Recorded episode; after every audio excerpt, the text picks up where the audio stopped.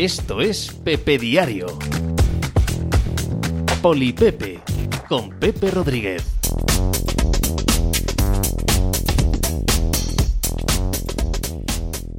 Hola, ¿qué tal? Hoy estamos a martes 20 de agosto del año 2019. Os hablo desde Torrelodones, en Madrid, en España. Yo soy Pepe Rodríguez y este es el programa número 276 de la sección polideportiva de Pepe Diario. Hoy vamos a comenzar a hablar de la Vuelta a España. La Vuelta a España eh, empieza su andadura este próximo fin de semana y ya se conocen, ya se saben las alineaciones de los equipos que van a disputar la carrera y hay equipazos gigantescos como el, eh, el Jumbo Vista, como la Astana, como el eh, Movistar, que traen unas, eh, unos, unos ochos, ¿vale? Unas alineaciones, wow, de toma para y moja, ¿eh? De muchísimo nivel. De hecho, la del Jumbo Vista eh, alucina con probablemente uno de los máximos favoritos a la carrera, que sea Primoz Roglic como, como jefe de filas, pero desde luego un equipazo nada que ver con lo que le llevaron al Giro, donde también partía como el gran favorito y no sé si en parte por falta de piernas y también en parte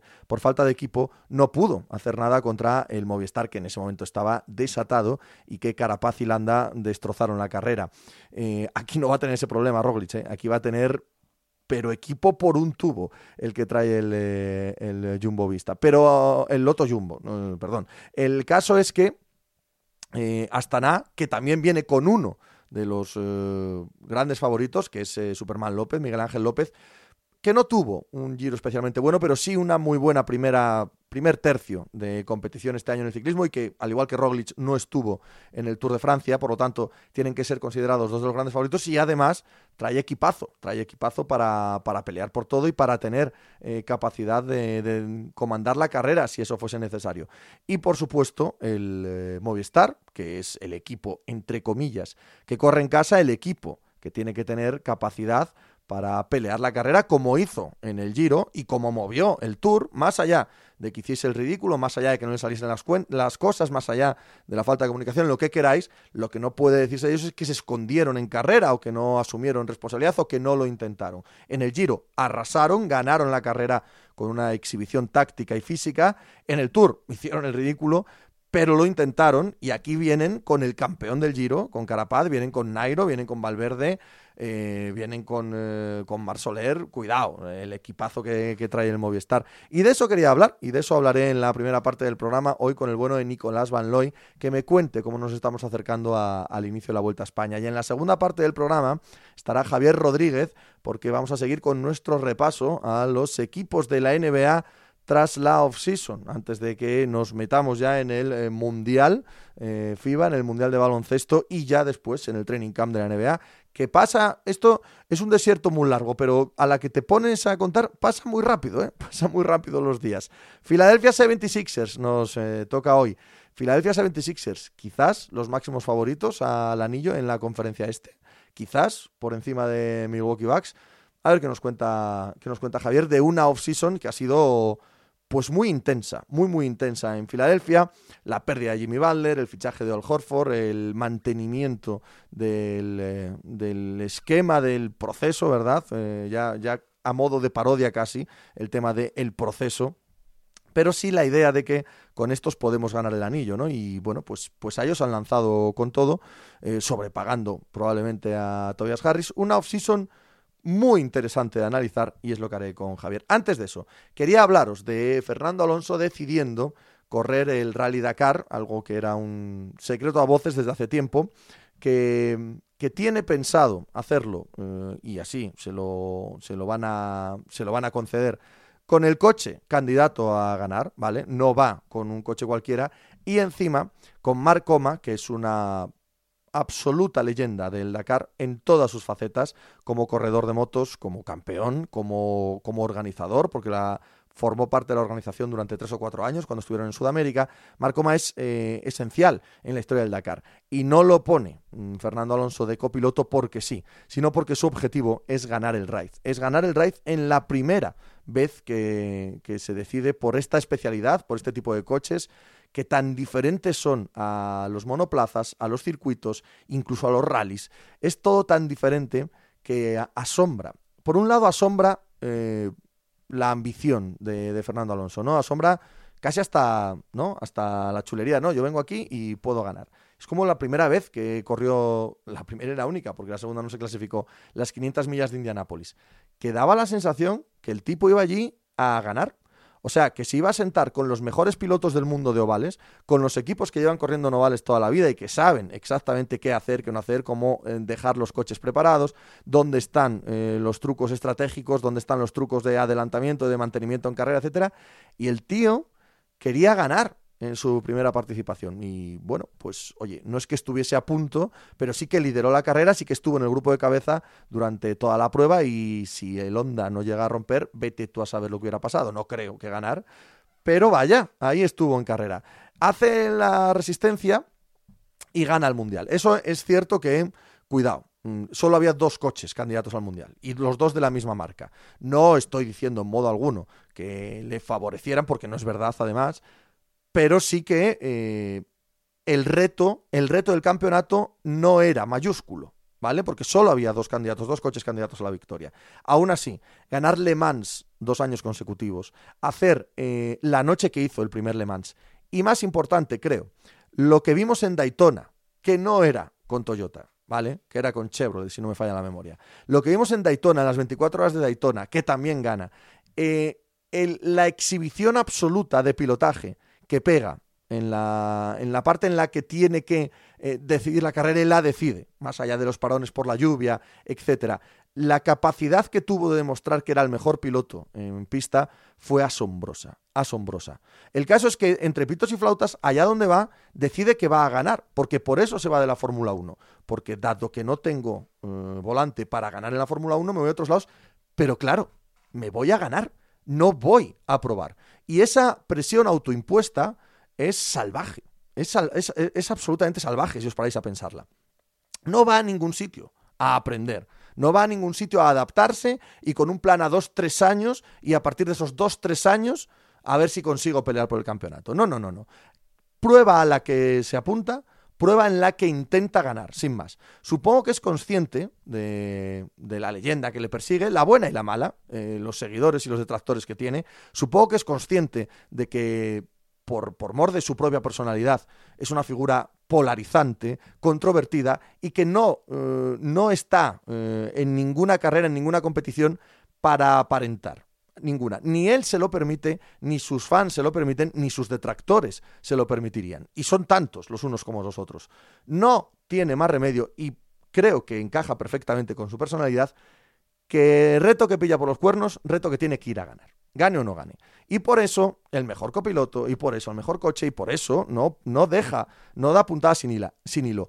Es curioso que un tipo que ha tenido tan tan malísima relación con la política. Y la mitad del éxito en tu vida es política y en el mundo del motor es probablemente el 90%, tan desastrosa como ha sido su gestión de las relaciones, su gestión de hablar con los jefes, de hablar con patrocinadores, de hablar con desarrolladores de equipo, porque lo ha sido, porque por eso solo tiene dos mundiales de Fórmula 1, porque su gestión de la política de las carreras ha sido una, un horror, tan buen piloto como es, tan desastroso ha sido a la hora de moverse en los despachos. Eso, que ha definido su carrera, le ha convertido, sin embargo, a la edad que tiene ahora, pues que tendrá 40 años o por ahí ya, Fernando Alonso, justo en lo contrario. No creo que haya dulcificado mucho el carácter, no creo que haya aprendido excesivos trucos para relacionarse mejor con aquellos que ponen la pasta, con aquellos que ponen los equipos, que ponen eh, los volantes y los coches, pero sí que ha sabido lo suficiente aprovechar su tirón mediático para que allá donde va se le abran todas las puertas. Porque trae mucho dinero.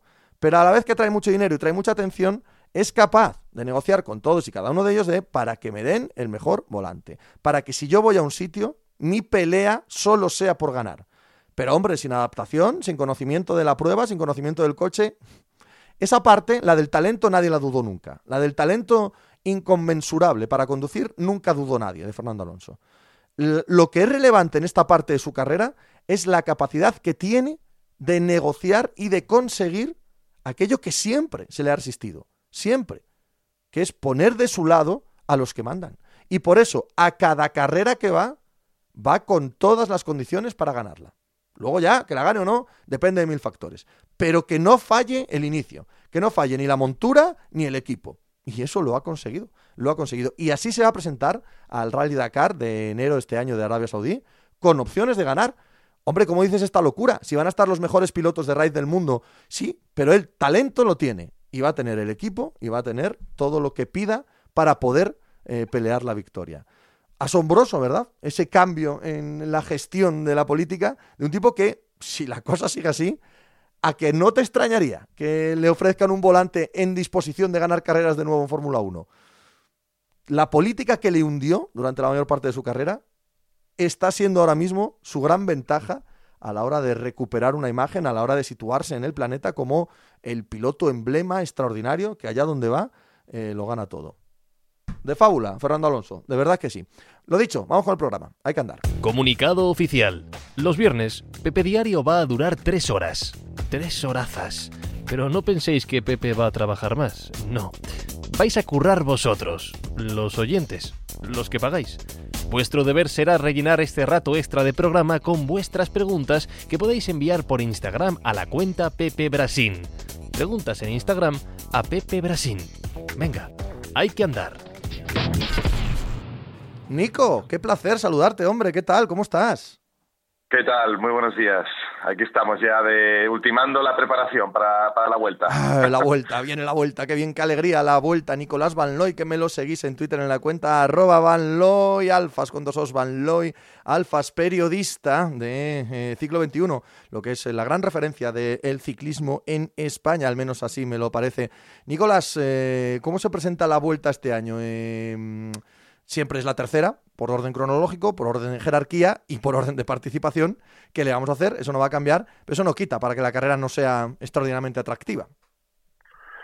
No, efectivamente, yo creo que se presenta quizás un poco más descafeinada que otras veces por el, por el mero hecho de que el, defensor del título ha decidido no, no estar, eh, que Froome, que era un, salvando el año pasado, pues porque decidió hacer otro calendario que era un fijo en la vuelta, no es que haya decidido no estar, es que no puede estar por, su lesión.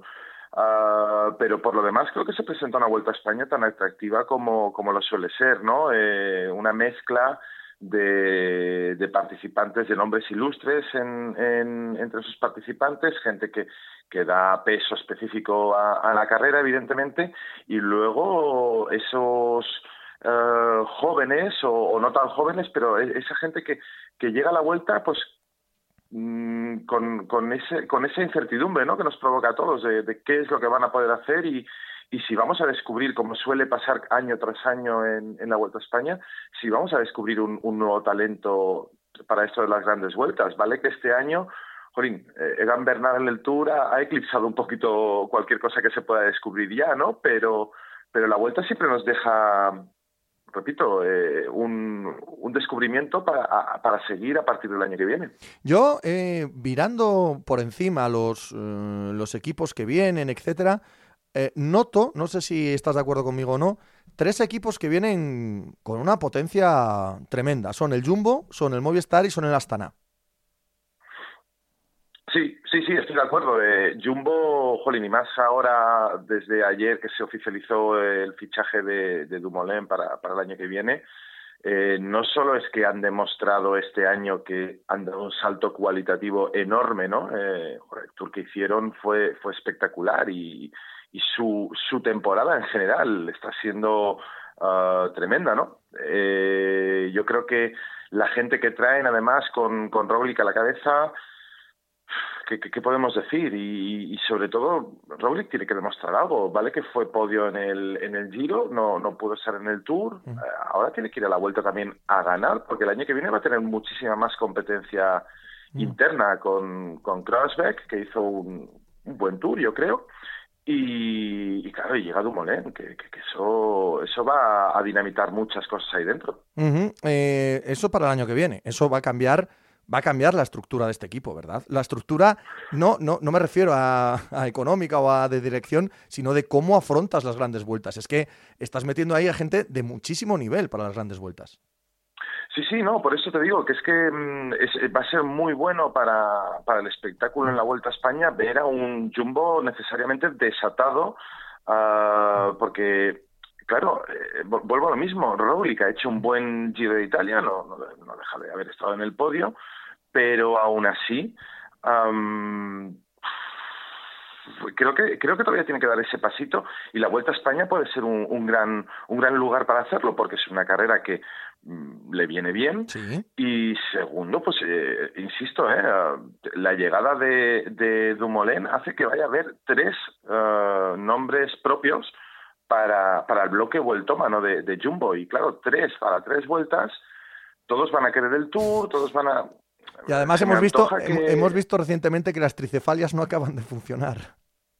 Perdona, que no te, no te he escuchado bien. Que hemos visto recientemente que las tricefalias no acaban de funcionar. Bueno, sí, por lo menos en por lo menos en la experiencia de Movistar no, no terminan de funcionar. y, aparte de eso, es difícil, ¿eh? es difícil que, que en, en, un, en el ciclismo uh, las tricefalias funcionen bien. Eh, no recuerdo quién fue, no hace mucho, creo que fue el propio Holanda, ¿no? Eh, el que trataba de explicar eh, de alguna manera o, dar cierto cierto sentido al sinsentido que vimos en los últimos días del Tour y en parte no le faltaba razón, ¿no? Es muy complicado para, para un equipo uh, durante semana y media, dos semanas o, incluso más tiempo, mm. estar preocupándose de, de, tres, de tres líderes a la vez. Y, y eso, y, y, ahí sí doy la razón en que decía que creo que cualquier movimiento que haga uno de los tres líderes o uno de los dos líderes necesariamente perjudica al otro. Es decir, si yo, si yo me escapo si yo cojo un tiempo, necesariamente estoy perjudicando a mi compañero. Y en, en, estos mundos tan polarizados que vivimos hoy en día, merced a Twitter, redes sociales y fanatismos varios, pues claro, ya sabes que si yo me muevo, tus fans se van a cabrear y si te mueves, los míos se van a cabrear. y bueno, eso, eso va a ser una, como tú bien decías, va a ser interesante ver cómo lo gestiona un, un, equipo, además, tan, tan potente como ha demostrado ser Jumbo Visma esta temporada y que no olvidemos que, que no solamente hablamos ahí de un bloque vuelto mano que es de lo que estamos hablando ahora, ¿no? De, grandes vueltas, pero que tienen un, un bloque clásico mano también muy, muy potente. Claro, que sí. De hecho, eh, sumando lo de Dumoulin, sumando lo que vimos en el Giro, porque Roglic estuvo sin equipo en el Giro, es algo increíble, pero es la verdad. Y viendo el equipazo que tenían en el Tour y viendo el equipo que traen a la, a la vuelta, a Roglic tiene que, sabiendo cómo es y que, que, aspira a ganar grandes vueltas, dice, joder, para el Giro no me llevan equipo, el año que viene me traen a Dumoulin, eh, no sé si es su forma de pensar o no, y luego las piernas dirán lo que tengan que decir. Pero tiene que pensar, es que esta tiene que ser mi vuelta. Es que tiene que ser mi vuelta. Eh, me han traído equipo. El año que viene tengo un líder aquí. En el Giro no me trajeron equipo, que era cuando mejor estaba. Les he visto andar en el Tour sin cadena. Es que, este, es que tiene que ser mi vuelta. Es que tengo que ganar este año. Sí, sí, sí, no, y, claro, y hablamos de, de, los líderes claros, como este caso, ¿no? Tú, tú, es que lo has explicado muy bien, no, no, puedo, no puedo añadir mucho más a una explicación tan, tan correcta y tan clara, pero eh, pensemos en, en, la clase media de ese equipo también. No olvidemos que es el tercer equipo con más victorias esta temporada, con 41 triunfos, solo uno menos que Bora, que tiene 42, y bueno, y de, de Koenig eh, Quickstep, que sigue jugando en otra división, que tiene 55 triunfos, ¿no? Pero es que el cuarto, el cuarto es Astana con 31, que está haciendo un temporadón y tiene 10 triunfos menos que, el, conjunto de Jumbo Visma. esa, clase media que este año ha tenido más libertad y que, y que evidentemente ha ido consiguiendo ah, esos triunfos, también de alguna manera se va a ver, entre comillas, amenazada ¿no? por la llegada de otro líder claro. Eh, veremos. Me, me, parece, me parece uno de los movimientos, el de, el de, el de Dumoulin y todo lo que eso va a, a implicar uno de los movimientos más interesantes eh, y, de los, y, de los que más pendientes vamos a tener que estar en, la, en, en, el principio de temporada del año que viene, de 2020, pero también, insisto, en esta Vuelta a España vamos a tener que estar muy atentos a lo que hace eh, Jumbo Visma, no solamente en, respecto a la carrera, pero también en esa lectura pensando en, en, en 2020. Creo que tienes mucha razón. Otro gran equipo, el Astana, y en un sentido un poco similar, ¿no? Eh, con Miguel Ángel López que iba al Giro, eh, bueno, pues como líder, que vendrá a la vuelta como líder, eh, con un equipazo, Jacob Fulsan, los Izaguirre, joder, Omar Fraile, es que es un equipazo enorme el que le traen a, Superman. lo, mismo que decimos de Rogli, lo mismo que decimos de Rogli se puede decir de, López y el Astana, ¿no? Sí, sí, sí, es que, Jolín, vuelvo a decir lo mismo, no, poco tengo que añadir, señoría, es que lo acabas de explicar perfectamente. Es, un bloque súper, súper potente. Eh, los dos hermanos Izaguirre, eh, el propio Superman, evidentemente, como líder, pero es que Luis León y Omar Fraile, me dirás tú que esos no son hombres que, que, que, tranquiliza saber que los tienes al lado. Por no hablar de Jacob Fuglsang. Eh, es que. Es que, es un equipo muy potente. Estamos hablando de los dos, de los dos mejores. Antes. Sí, sí.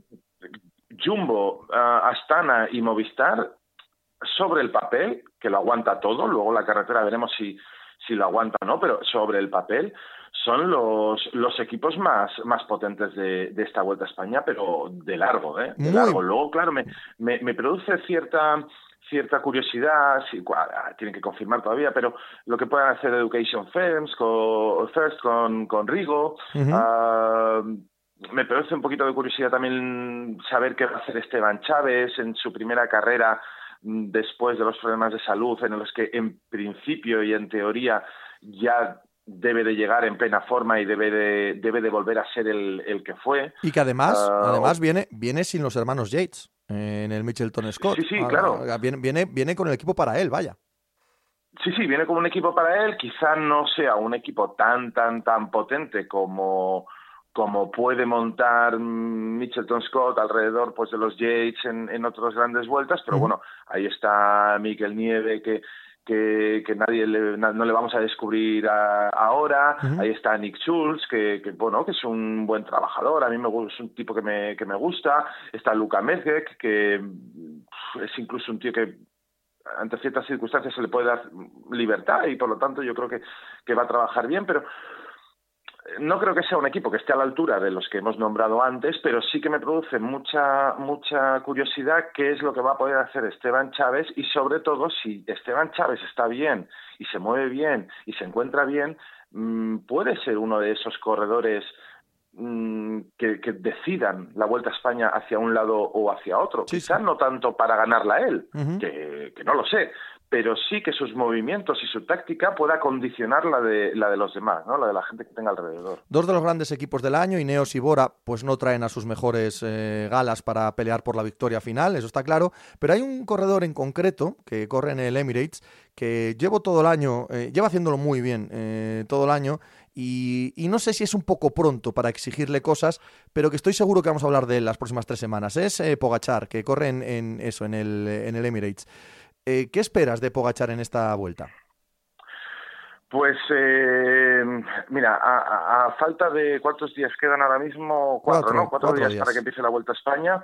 Eh, te tengo que decir que no lo sé. Creo que todo va a depender y, y, creo que lo vamos a ver prontito eso, ¿no? Porque, porque la segunda etapa aunque no llega arriba, pues pasa por, por ahí por Cumbres del Sol, que es un terreno complicado y hay, hay terreno antes para moverse. Creo que todo va a depender de lo que, de lo que pueda y quiera hacer Fabio Aru.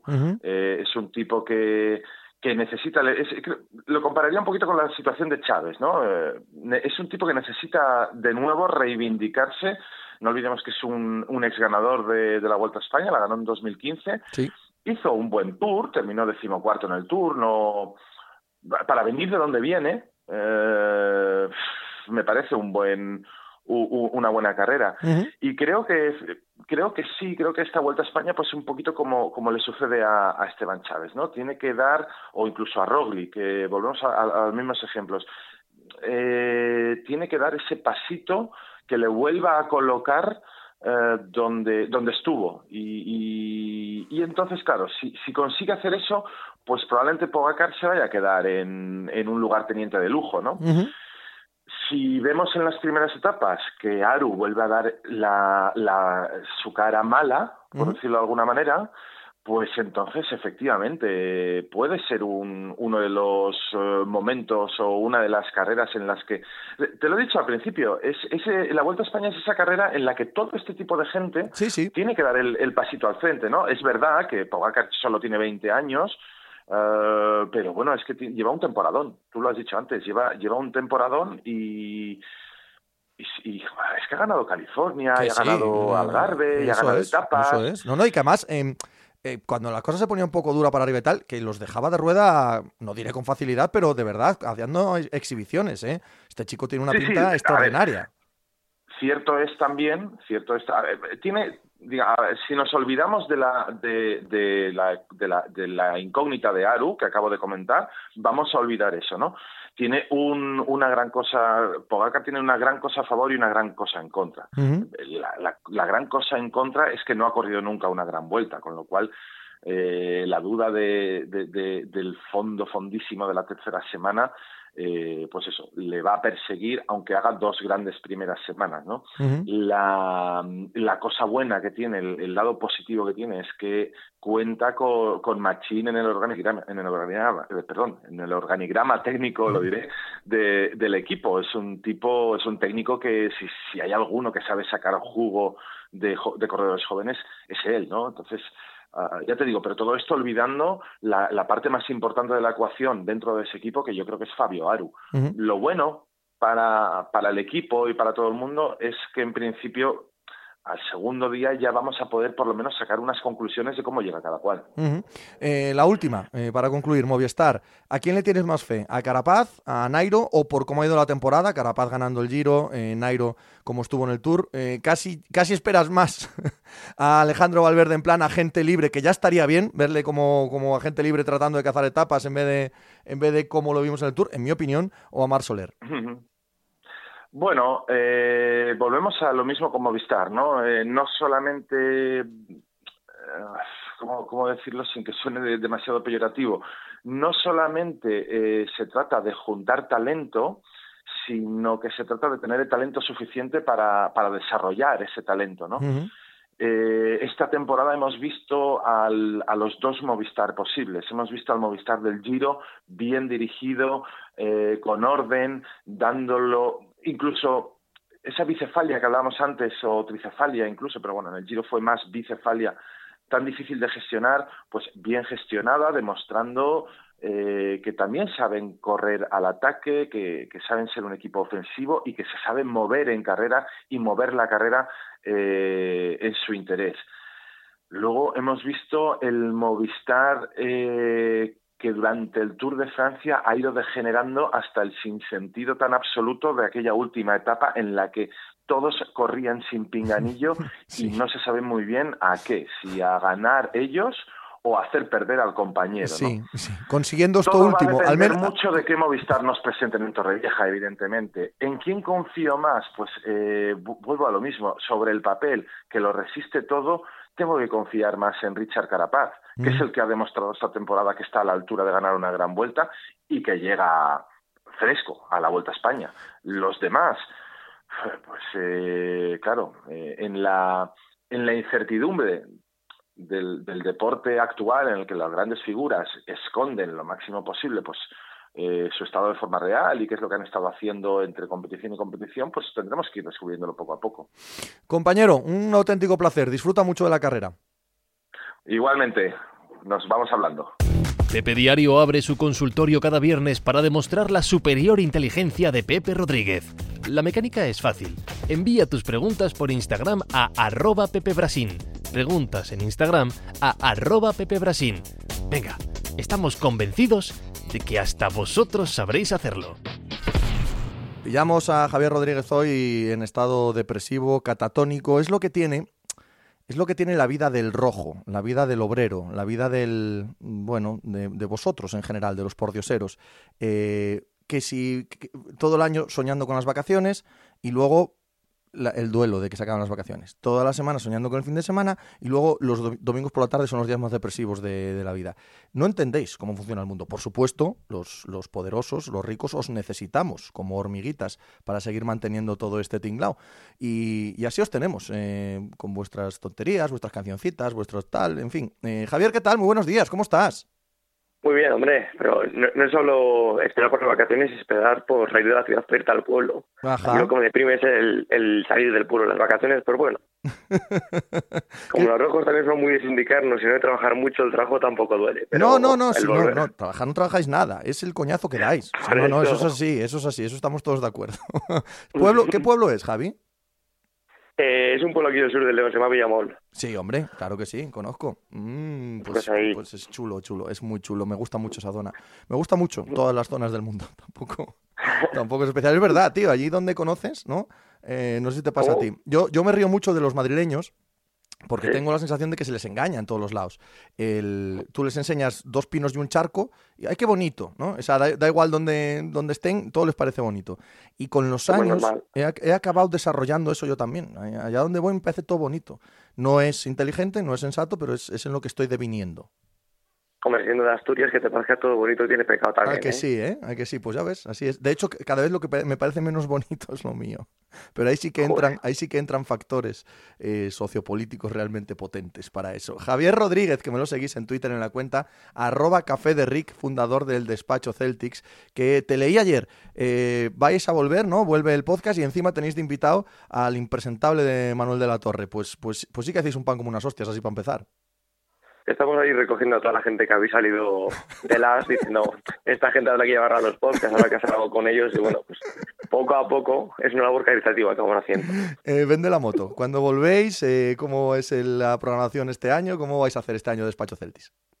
Pues más o menos un poco como siempre, porque salimos a... Somos muy de improvisar lo que va saliendo, porque a ninguno de nosotros nos gusta trabajar ni, ni llevar ningún tipo de horario, pero vamos, eh, volvemos como siempre, escribiendo lo, lo que nos vaya saliendo y el podcast sí que es más regulares cada dos semanas. Volvemos ahora con, con Manu, que como se ha metido en este mundo que nunca entenderé del baloncesto FIBA, y es de los Celtics, pues nos viene que pinta ahora pues hablar un poco sobre la temporada que empieza y el mundial que se acerca. Dile de mi parte que, que, a ver si tiene las narices de mostrarte, dado que es un entorno amigable, un entorno amistoso de fan de los Celtics, que él es muy fan de los Celtics, muy hooligan de los Celtics, que si tiene narices a mostrarse tal y cual es, o si va a seguir montando la mascarada esta de chico agradable, chico simpático, chico respetuoso en general, del lector del país del domingo, es así un tío un tío muy amable, ¿no? Yo algún día haré públicos los WhatsApps de, de Manu de la Torre cuando pasan cosas duras con el Madrid o con los Celtis para que veáis qué clase de monstruo es. Sí, me parece un chico muy educado y muy correcto. Eso es, eso es. Pues dile, dile si tiene narices a mostrarse tal y como es en despacho. Bueno, lo intentaremos. y haré como me a que le entregó una encerrona para sacarle los temas que más le calienten y a ver qué, a ver qué sale. en fin, un hombre que en su día dijo que, que quería una, una final de la Super Bowl, Vikings, Patriots, porque los Patriots eran el Madrid y los Vikings, por supuesto, eran el Madrid también. Philadelphia 76ers. Eh, Philadelphia 76ers. Hacemos la, la, la off-season de los Philadelphia 76ers hoy. ¿Que te asustan o no? ¿Son el equipo que más miedo te da en el este, sí o no? Eh, sí. No, lo comentamos en el podcast anterior, que creo que hablamos de... De Milwaukee, te tocó también, sí. De Milwaukee. y ya, me sacas aquí temas que me gustan hablar. No vengo a hablar de los Bulls, no vengo a hablar de los Pistons, no, no. Pero bueno, eh, sí, te lo comentaba que sobre todo en el tema defensivo es el equipo que más fuerte me parece con un amplio amplio mm. margen de este. me imagino esos cuatro gigantes, lo que pueden hacer en defensa, y aunque vayas Harris no, no es impresionante, lo que hay alrededor sí que da un poco de miedete. ¿Te parece bien lo que, lo que han hecho en la offseason? Vamos a, vamos a suponer que era lo que querían. ¿Vale? No, no, no voy a poner la hipótesis de que ellos querían mantener a Jimmy Butler a cualquier, eh, a cualquier precio. Supongamos que no les parecía mal perder a Jimmy Butler, es decir, que tenían planificada la pérdida de Jimmy Butler. El hecho de dar a Tobias Harris eh, un máximo, el, eh, supongo que la gran sorpresa para todos es el tener acceso siquiera a la idea de fichar al Horford, ¿no? Yo creo que esa parte es la que ni siquiera ellos debían tenerla prevista cuando, cuando pierden a Jimmy Butler. No, no digo en el momento en el que lo pierden, sino cuando planifican lo que sería su offseason sin Jimmy Butler. Yo creo que si no llegara a conseguir al Horford, eh, su offseason me parecería un poco desastrosa. Y me baso en que si quitas al Horford de, de la ecuación o de esta plantilla que tienen ahora, eh, los Sixers tienen, creo que, bastante peor equipo del que tenían antes del, de, los traspasos que hicieron el año pasado. Es decir, me, parecería que empezarían esta temporada con peor plantilla y sobre todo peor quinteto del que tenían justo hace un año. Y traes al Horford, que no solo es un, un jugador que creo que encaja perfectamente con lo que tienen, tanto en ataque como en defensa, pues no, no sabría ni por dónde agarrar lo que lo que han hecho. Ahora bien, si pierdes a Jimmy, a Jimmy Valder, traes a Richardson, que es un jugador que me encanta, pero lo que haces es dar el contrato más alto de, de, la historia, si no me equivoco, a un jugador que nunca ha sido ni All, eh, ni All NBA ni All Star, eh, eh, se me atraganta un poco la, lo que han hecho los Sixers. Me parece que han ido un poco improvisando.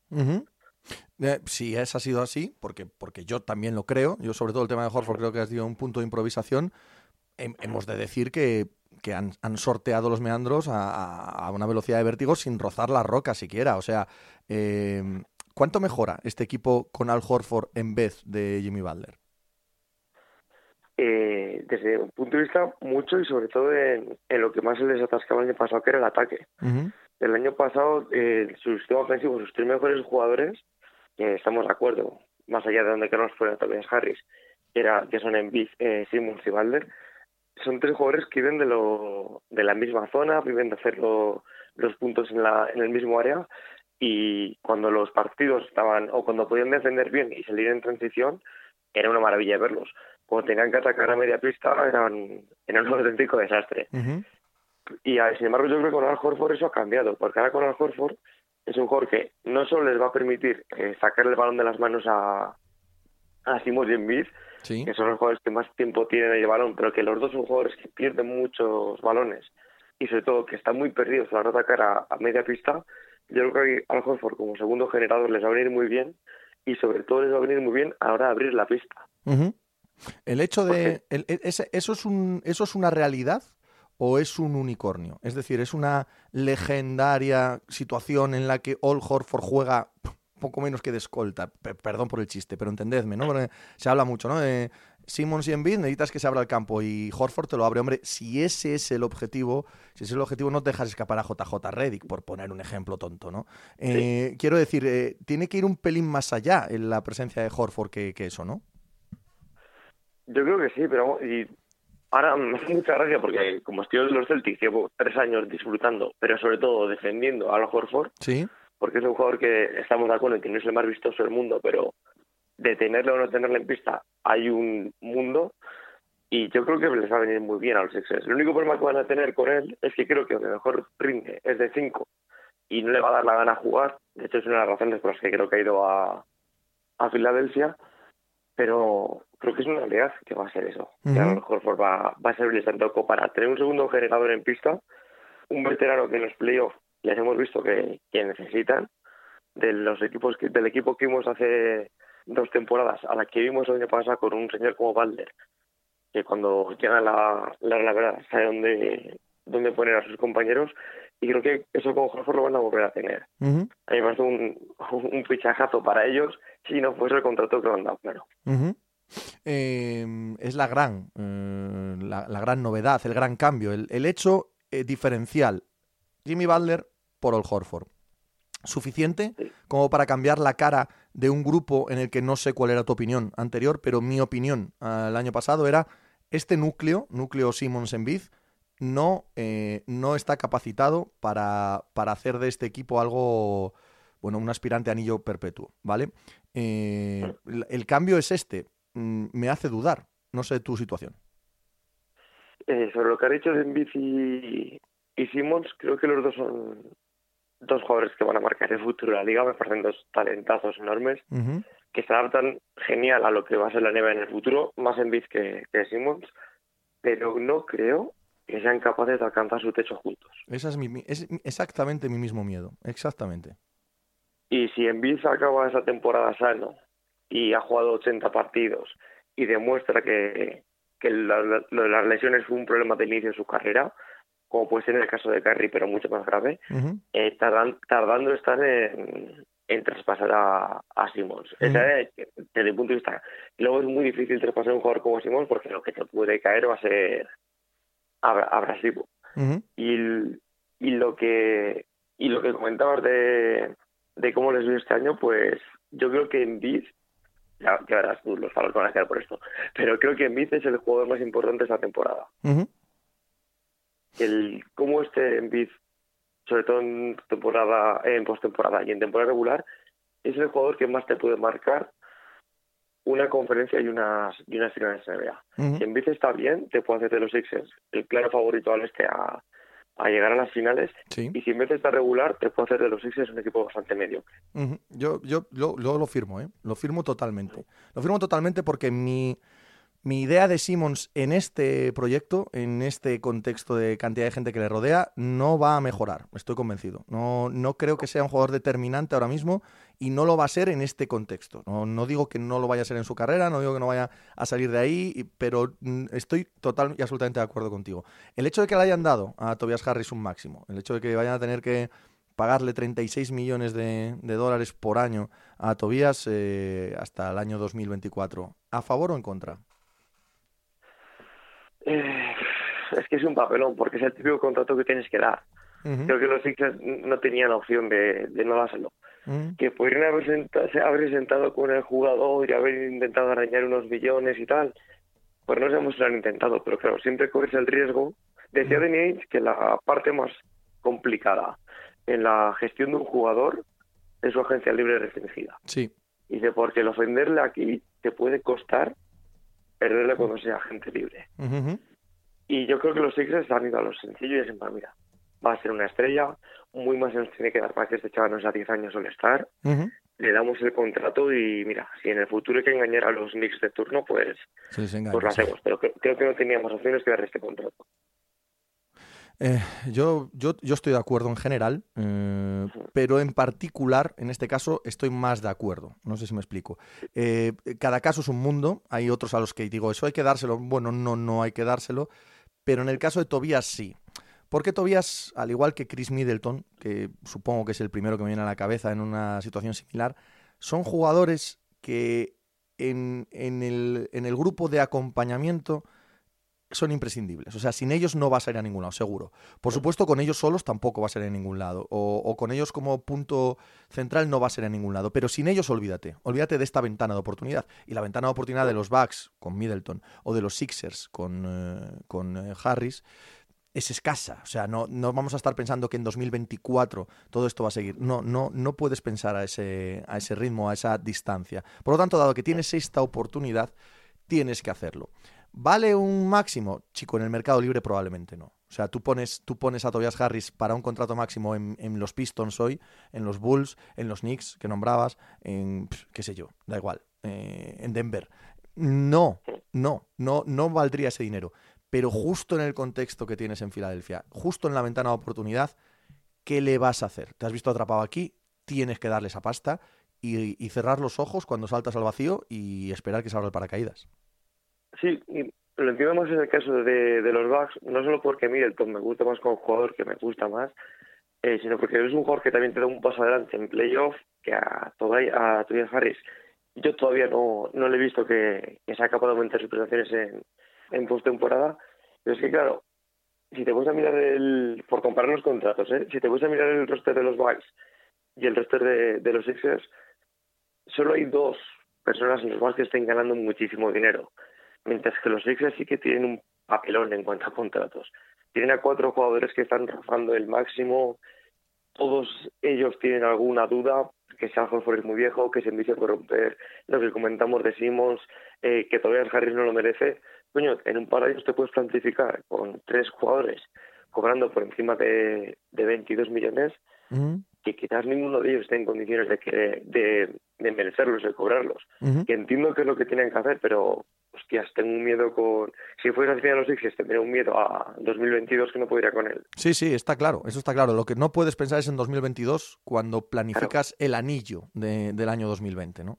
Es, eh, no, no, no, tiene sentido como lo que hizo Toronto el año pasado. Uf, es que si me va, se va a caer, bueno, pues se irá, pero bueno, ya tienes el anillo. Claro, no, que luego, no, que luego igual no lo consigues. O sea, que conseguirlo consigue uno solo es la apuesta. O sea, tú, tú apuestas para conseguir. Yo valoro hasta la apuesta. Aunque no lo consigan, aunque acaben terceros el año que viene, eh, se les acabe yendo sin. No lo sé. Eh, la apuesta sí. Y el hecho de que Filadelfia estaba en una encrucijada, que querían a Jimmy Butler, pero sabían que se les podía ir.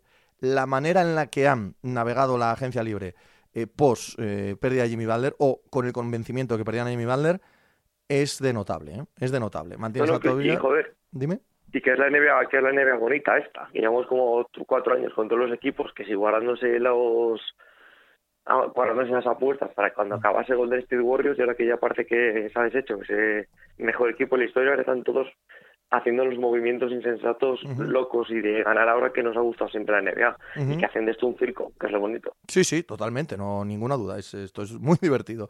Javi, un placer como siempre charlar contigo. Igualmente, Pepe, muchas gracias. Sigue a Pepe Diario en YouTube. Si no tenías suficiente con oírle, ahora también puedes verle. Pepe Diario en YouTube. Hablábamos hace unos días con eh, hablaba hace unos días con eh, Guille Ortiz acerca de la vuelta del intento de regreso de Andy Murray al circuito después de haber probado físicamente cómo estaba jugando a dobles con Feliciano López, ahora estaba probando en el circuito individual, parece que está muy lejos de poder volver a competir, ya no al nivel que fue, sino a un nivel medianamente, bueno, medianamente normal, perdió a las primeras de cambio en Cincinnati y en el pequeño torneo de Winston Salem ayer también perdió en 7-6, 7-5 en la, en la primera ronda, así que eh, realmente está muy lejos de poder volver a competir. Andy Murray, en fin, espero que si tiene capacidad física no pierda la esperanza y, pueda comenzar el año que viene, pero lo que es ahora, ni US Open, ni Masters 1000, ni, ni nada de nada de nada puede imaginarse en su futuro inmediato. Veremos, veremos eh, por dónde eh, circula el futuro de Andy Murray, aunque quizás sus deseos de volver tras la operación de cadera, tras en teoría haber acabado con sus dolores, eh, bueno, pues hay, hay, problemas mucho más serios, ¿no? Mm, lo veremos, lo veremos en, en, breve si eso es así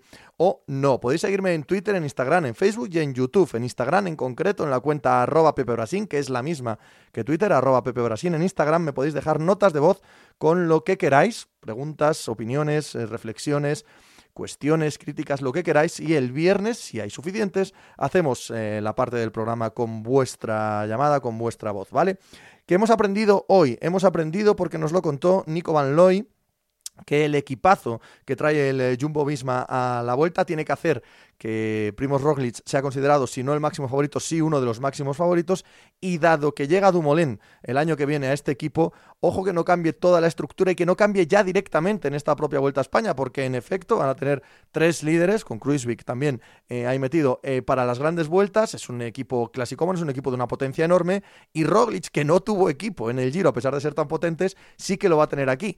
Claro, las sensaciones de, penúltima oportunidad. Es muy joven, no es mucho decir eso, pero entendedme lo que quiero decir. Es que el año que viene va a ser mucho más complicado sacar la cabeza en este equipo. Así que todo eso hace que sea muy intrigante, muy interesante lo que haga Jumbo y lo que haga Roglic en esta vuelta a España. También aprendimos porque nos lo contó Javier Rodríguez que, dada la pérdida de Jimmy Butler, lo que ha hecho Philadelphia 76ers en esta offseason es para aplaudirles. Tenían que hacer la renovación de Tobias Harris. Es un eh, logro casi improvisado y probablemente mágico a ese nivel en la llegada de Old Horford y son el equipo aspirante número uno al anillo en el este. Esa es la opinión de Javier Rodríguez y no tengo nada en contra de ella. La verdad, no soy capaz de mostrar argumentos que vayan muy en contra de ella, aunque yo no me fíe en exceso de la pareja en Biz Simmons y no creo que lo haga en un futuro cercano. Mañana más, mañana seguimos hablando de deporte aquí, os espero y hacer algo por ahí.